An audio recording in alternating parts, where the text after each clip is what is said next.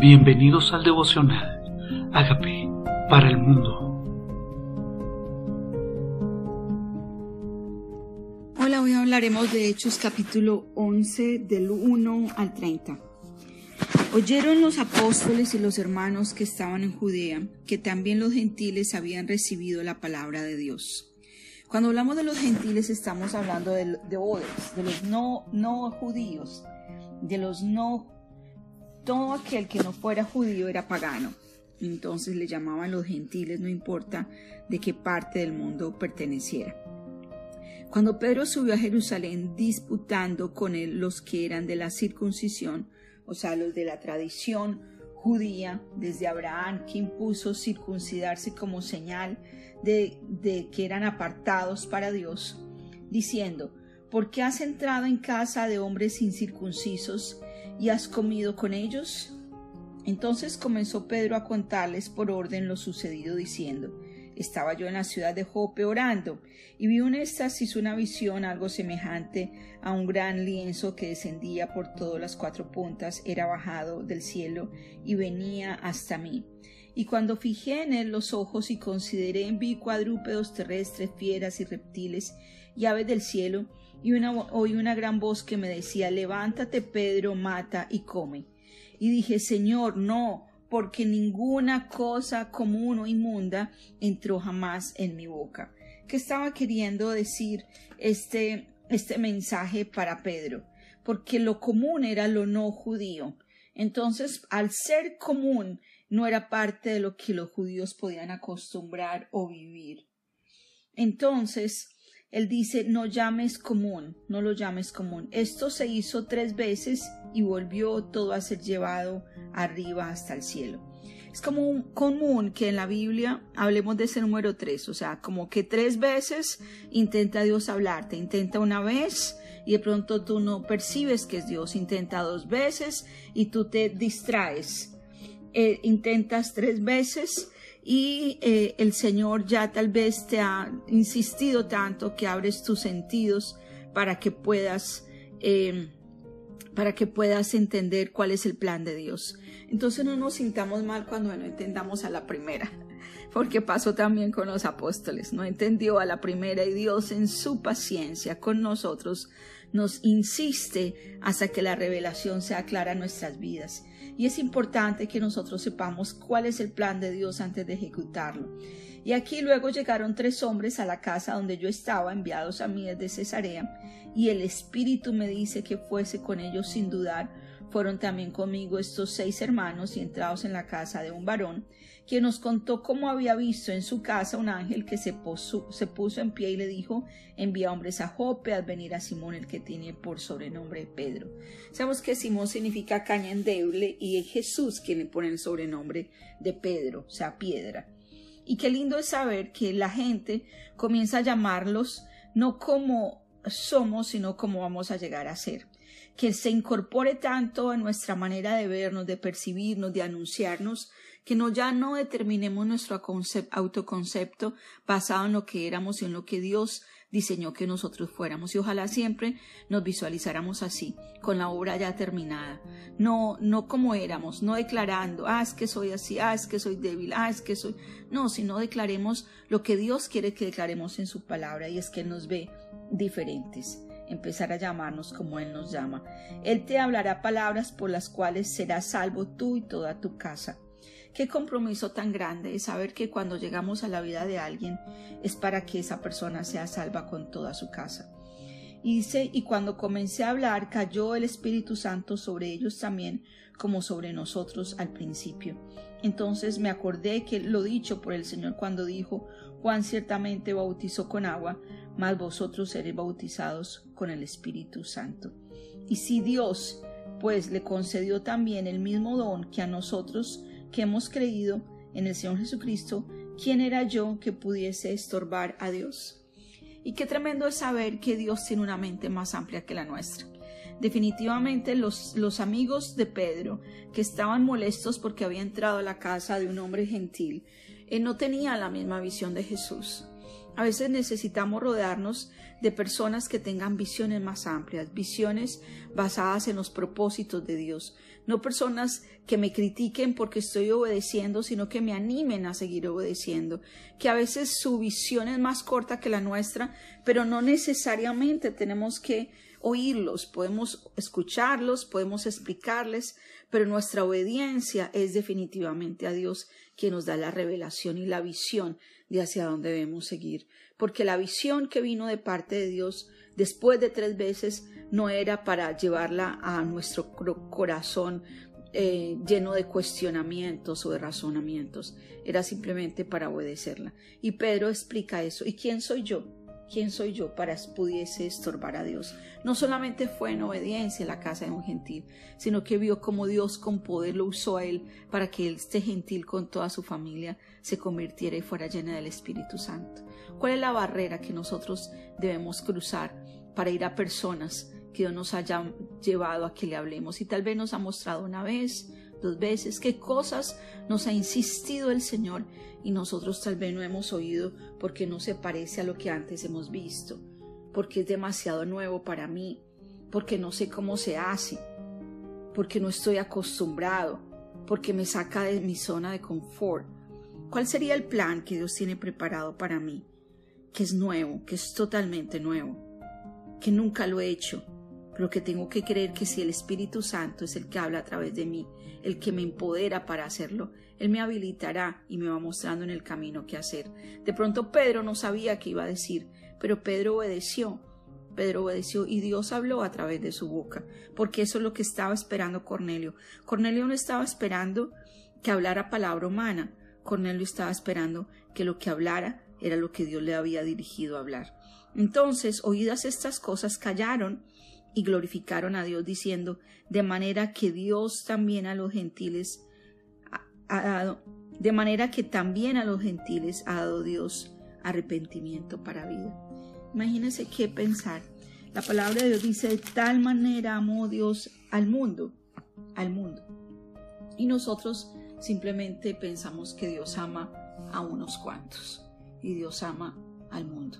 Ahora bien, los que habían sido esparcidos a causa de la persecución que hubo con motivo de Esteban pasaron hasta Fenicia, Chipre y Antioquía, no hablando a nadie la palabra, sino solo a los judíos. Pero había entre ellos unos varones de Chipre y de Sirene, los cuales cuando entraron en Antioquía hablaron también a los griegos anunciando el Evangelio del Señor Jesús. ¿Quiénes? Unos varones. O sea que los apóstoles que fueron esparcidos no hablaron, no hablaron sino a judíos.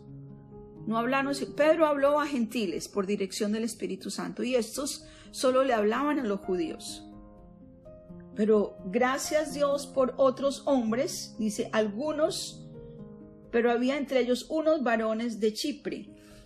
¿Quiénes son estos varones? No eran famosos, no tenían un nombre especial, porque resulta que el Evangelio de Cristo está diseñado para que cualquier hombre lleno del Espíritu Santo lo anuncie no para una sola persona que tenga la autoridad, la unción, el poder, la sabiduría.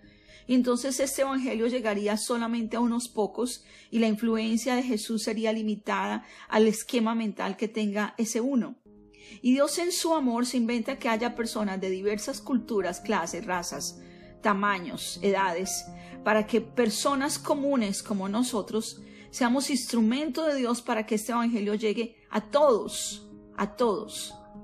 Y tenemos que entender que el trabajo no es de uno, el trabajo es de todos los creyentes llenos del Espíritu Santo. Es antibíblico que una sola persona tenga autoridad para que le confesemos los pecados o quite pecados, otorgue perdón o quite perdón, enseñe la palabra o prohíba que los demás lo lean porque no la entiendan. Es totalmente antibíblico. No está escrito en la palabra.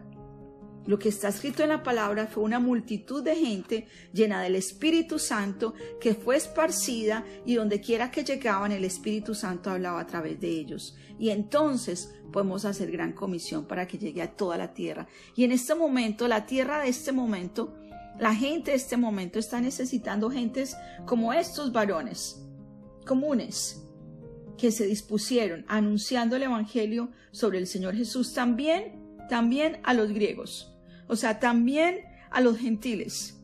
Sí, a toda Europa, a toda Europa. Ah, pero este no es judío. Ah, pero este no habla de Dios. Ah, pero es que este sí cree en Dios. A este le voy a hablar. A este es tan creyente que lo voy a invitar. No, ese ya es creyente. Vaya, háblele a un no creyente. Hable de Jesús a los no alcanzados. Y la mano del Señor, dice el 21, estaba con ellos.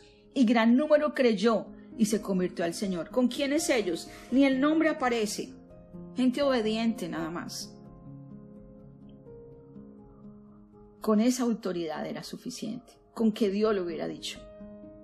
La mano del Señor estaba con ellos, y gran número creyó y se convirtió al Señor. Y llegó la noticia de estas cosas a oído de la iglesia que estaba en Jerusalén, y enviaron a Bernabé que fuese hasta Antioquía. Este cuando llegó y vio la gracia de Dios se regocijó y exhortó a todos a que con propósito de corazón permaneciesen fieles al Señor. Sigan fieles. Ustedes que han creído, sigan fieles. Sigan fieles, porque era varón bueno y lleno del Espíritu Santo y de fe, y una gran multitud fue agregada al Señor. Bernabé también. Bernabé. Gran multitud gran multitud fue agregada al Señor. Cuando crece la iglesia, cuando cada fiel se, se convence de que el Espíritu Santo también habla a través de ellos y convencen y llevan a convertirse a otros muchos y hablan de esta buena noticia a los demás, anunciando el Evangelio, sabiendo que el Señor lo respalda. Dice el 25, después fue Bernabé a Tarso para buscar a Saulo y hallándole le trajo a Antioquía. Y se congregaron allí todo un año. ¿A dónde? En Antioquía, en la iglesia. Y enseñaron a mucha gente. Y los discípulos se les llamó cristianos por primera vez en Antioquía.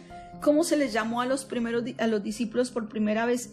Cristianos. Cristianos. Ese era el nombre que se le daba a los creyentes. Cristianos. ¿Dónde fue la primera vez? En Antioquía. Ahí, en un, lugar no judío.